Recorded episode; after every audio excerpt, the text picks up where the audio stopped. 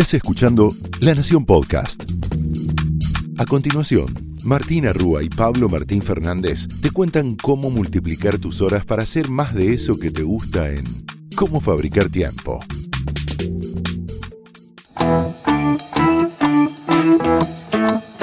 Bienvenidos a Cómo Fabricar Tiempo, donde te prometemos que si invertís estos 20 minutos, vas a multiplicar tus horas para hacer más de eso que te gusta.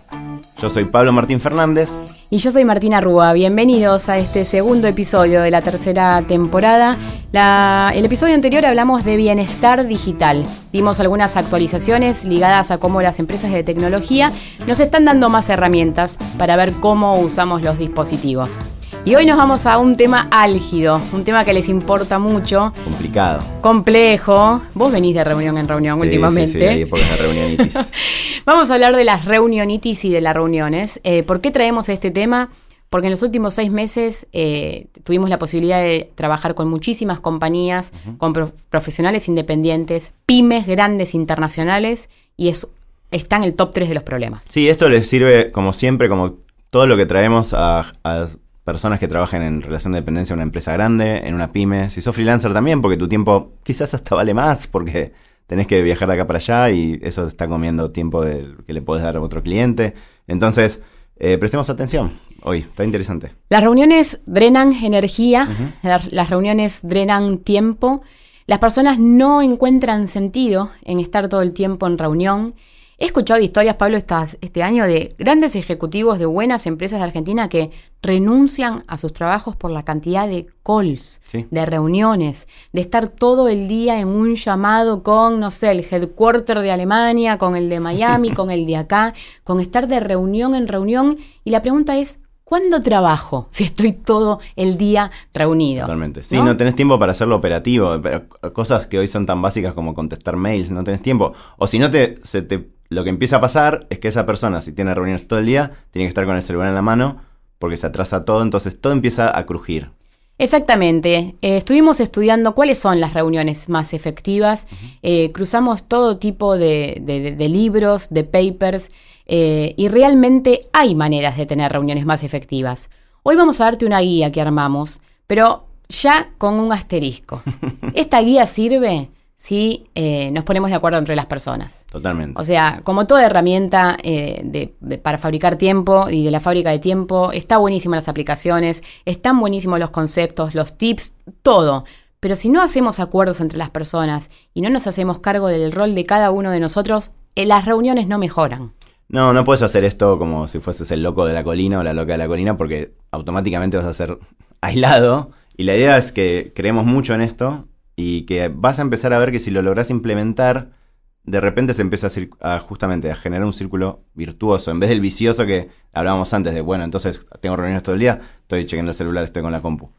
¿Cómo se hace, Martu? Vamos a hacer esta guía y Vamos a ver cuándo empieza la reunión. Me parece que acá está la primera sorpresa. La reunión comienza en el momento que se tiene la idea de reunirte. La reunión no comienza en el instante que entras a esa sala para comenzar a hablar de un tema. Hay un antes de la reunión y creemos que es lo más importante de los tres pasos. Si hay algo importante en una reunión es el antes.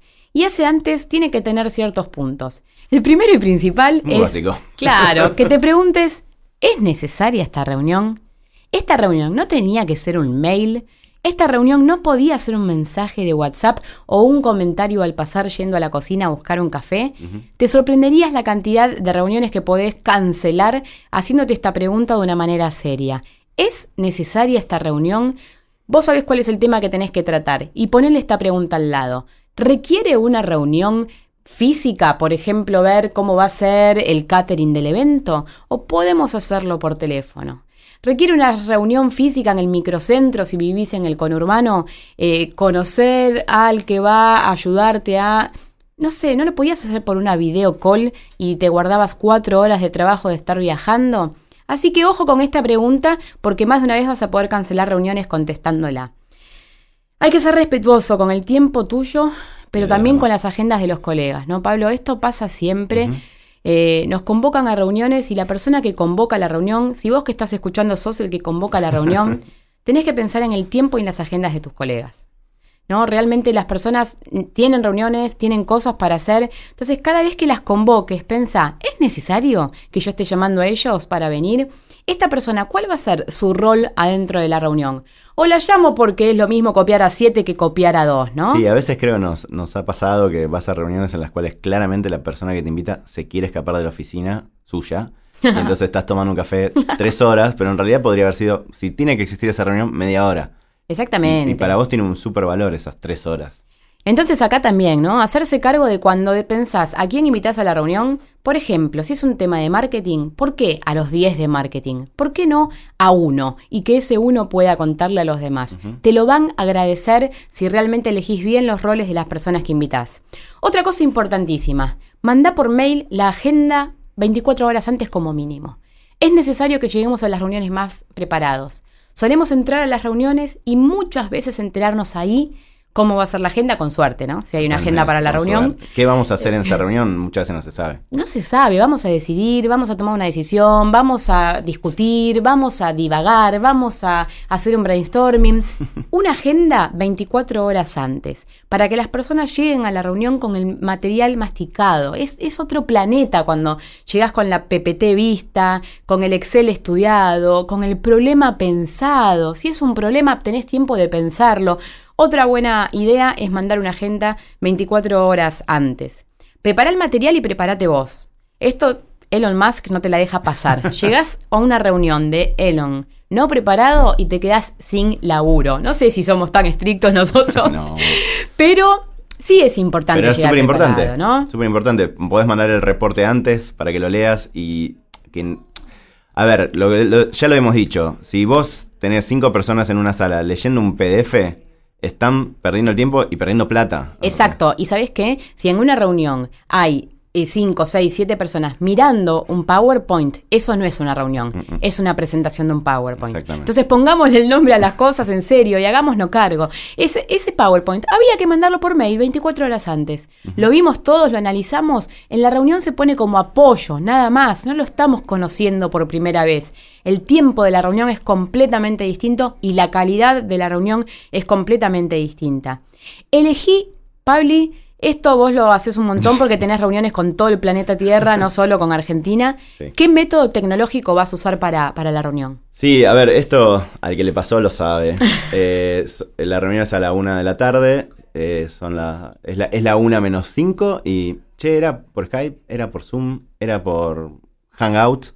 Y si te tenés que poner a, eh, WhatsApp, te tenés que poner ese momento a buscar el usuario de esa persona, te terminas conectando a la 1 y 10. Exacto. Quizás en una reunión de media hora, perdiste un tercio. Y empezás diciendo, uh, perdón, que es parecido a cuando uno llega tarde a una reunión en la vida real. Totalmente. Pero además, todo eso se puede resolver antes. Pregunta cuando, cuando generás la cita, como hacíamos antes, en, este, en esta idea de tener 24 horas antes todo listo, ahí pone, mi usuario es tal. Mi usuario es tal, la sala de reunión es tal, queda en el piso 2 al lado de la cocina. O sea, simplifiquémosle la vida a las personas, así que la tecnología elegíla antes. Si la reunión es de una a dos y la otra reunión empieza a las dos, no, vas a llegar.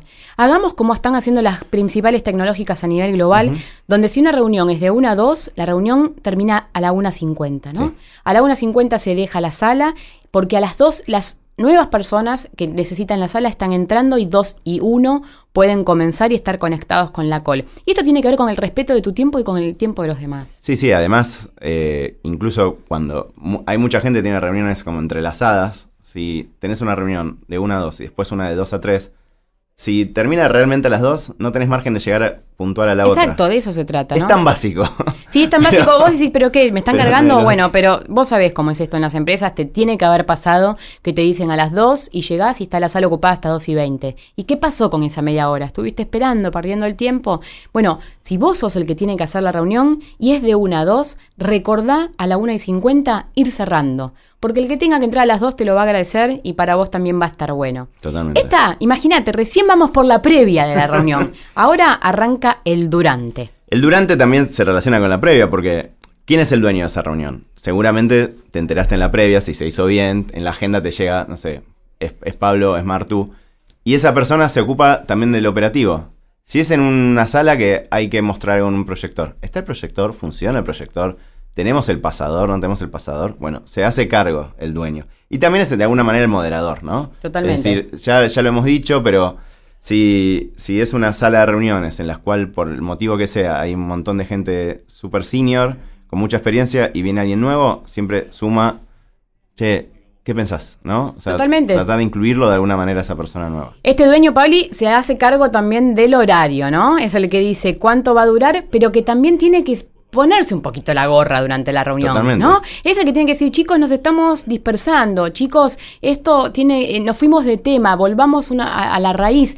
Eh, creo que ese rol tendríamos que ejercitarlo más. No es muy simpático, pero hace que las reuniones sean más efectivas. Totalmente. Y lo otro que hay que hacer es definir como la etiqueta, digamos, cómo nos manejamos con la tecnología. Por ejemplo, ¿usamos celulares? No usamos celulares. Sí. ¿Entramos con notebook? No entramos con notebook. Acá hay un montón de incentivos o desincentivos. Por ejemplo, hay, hay algunas empresas que dicen, el que toca el celular paga las, las medialunas. Me gusta, me gusta. El primero que toca el, celular, sí, por el estómago funcionamos muy bien. Eh, me parece que tendríamos que erradicarlos realmente los celulares de las reuniones. No hay manera de hacer foco y tener una reunión con una persona y me pasa todo el tiempo y a vos también y a vos que estás escuchando también. Que tenemos reuniones con gente que mira el celular y decís, dale, cinco minutos sin mirar el celu, hagamos lo que tenemos que hacer y nos vamos y lo mirás. Hagamos esto, anímate vos cuando arranques una reunión a decir, che, ¿dejamos los celulares en la puerta? Sí, eso hace que puedas eh, concentrarte más y quizás la reunión termine siendo más corta y tenés ese ratito para el celular. Exacto. Eh, esto es súper importante. Si la reunión es, la habías seteado en 45 minutos y la terminaste a la media hora, se fue. La terminás, no es que te tenés que quedar 15 minutos hablando de... O estirando o hablando de la vida. Si querés quedarte hablando de la vida, fantástico. Pero no tiene que durar toda una hora de manera estricta, ¿sí? Además lo que dijimos antes, los 50 minutos. Tener claro los roles, ¿sí? ¿Quién va y para qué? Eso es súper importante. Y esto que decía Martu, de ponerse la gorra cada tanto y volver al punto. Es muy común, sobre todo si estamos en alguna actividad más o menos creativa, que nos vayamos por las ramas, ¿no? Muy. Bueno, justamente volviendo a la agenda anterior, ¿a qué venimos acá? Che, no venimos acá a discutir eso. Anotarlo y lo charlamos después. Exactamente. Y e, ese es el rol también del dueño de esa reunión. Poder, digamos, llevar el barco a, buen puerto. Así es. Y después lo otro es tratar de siempre terminar la reunión con accionables. Es decir, ¿Qué nos llevamos de esta reunión? ¿Qué es lo que tenemos que hacer? Che, Martu, vos tenés que hacer tal cosa. Che, Pablo, vos tenés que hacer tal cosa. Che, María, vos tenés que hacer tal cosa. Y así, y ahora vamos a pasar a ver qué se hace después de la reunión. Pero es muy importante para el seguimiento. Si no, que no quede todo vago. Por ejemplo, no sé. Ah, tendríamos que escribir el guion de la tercer... Em, a ver, no sé, del tercer episodio de esta temporada. Sí. Bueno, no lo podemos dejar así. Tendría que ser Che, Pablo, vos te haces cargo de escribir el guion del tercer episodio de la tercera temporada. Claro. ¿Se entiende? Claro, sí, Entonces, accionable. Accionables y que lo pueda seguir. Eso se hace muy bien si alguien toma minutas, ¿no? Un tema importante que tiene mucho que ver con las personas y con las emociones y con las maneras de ser es que todos hablen. Si vos convocaste a alguien a la reunión y sos el dueño de la reunión o el que convocó, es importante que todos hablen. Entonces, date cuenta y darle voz, ¿no? Al tímido, al que no habla. Muchas veces pasa que hay jerarquías distintas, entonces el que acaba de entrar no se anima a opinar porque está el jefe. Bueno, nada, también, cuando tenemos una reunión a cargo, que todos los que sumamos, si había alguien y tiene un rol, que tenga voz y darle un espacio, yo te diría, psicológicamente seguro para que se anime a hablar y a aportar sus ideas. Sí, porque además en muchos casos es alguien que no viene con la cultura de la empresa, la organización y te trae ideas nuevas que el, o el resto quizás las tiene pero ya no se anima a decirlas. Entonces sumémoslo. ¿Y qué hacemos después, Martú? Después de la reunión, Pablo nos pedía que hagamos accionables, ¿no? Accionables, que podamos después decir quién hizo lo, eh, alguien hizo lo que tenía que hacer, poder mirar si lo que pasaba en la reunión realmente avanzó.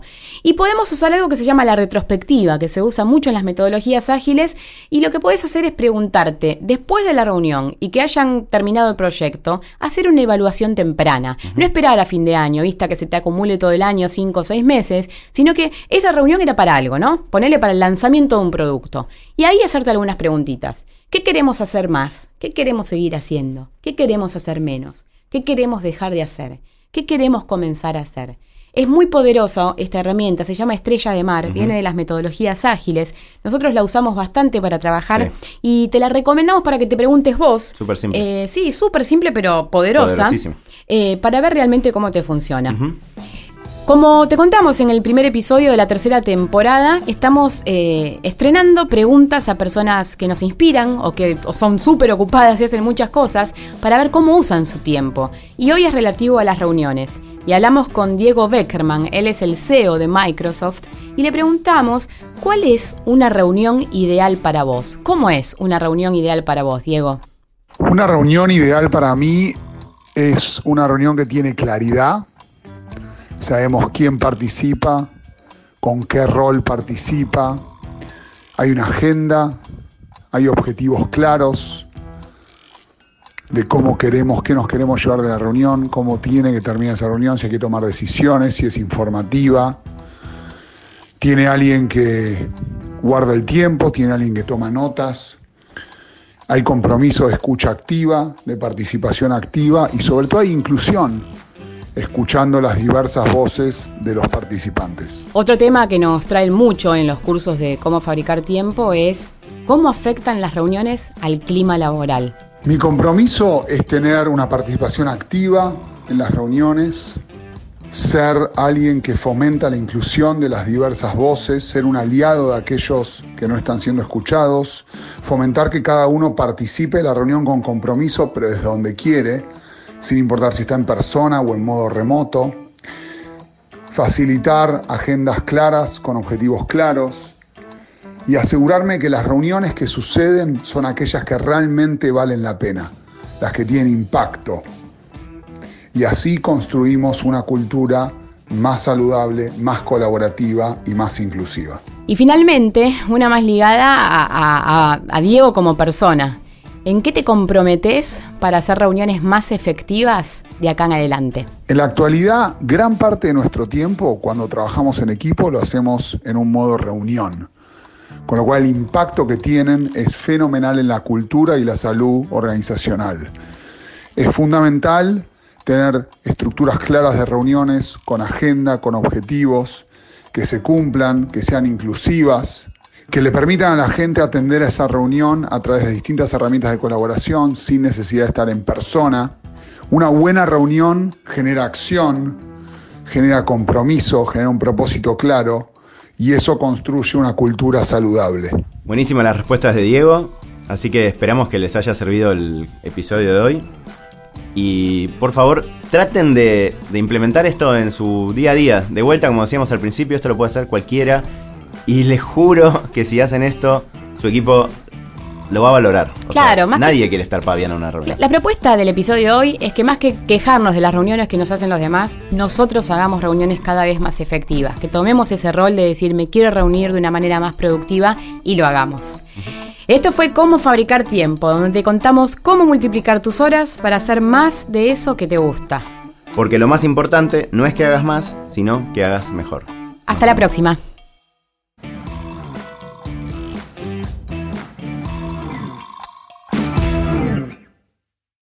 Esto fue Cómo Fabricar Tiempo, un podcast exclusivo de La Nación. Escucha todos los programas de La Nación Podcast en www.lanacion.com.ar. Suscríbete para no perderte ningún episodio. Estamos en Spotify, Apple Podcast, Google Podcast y en tu reproductor de podcast favorito. Seguí escuchando La Nación Podcast.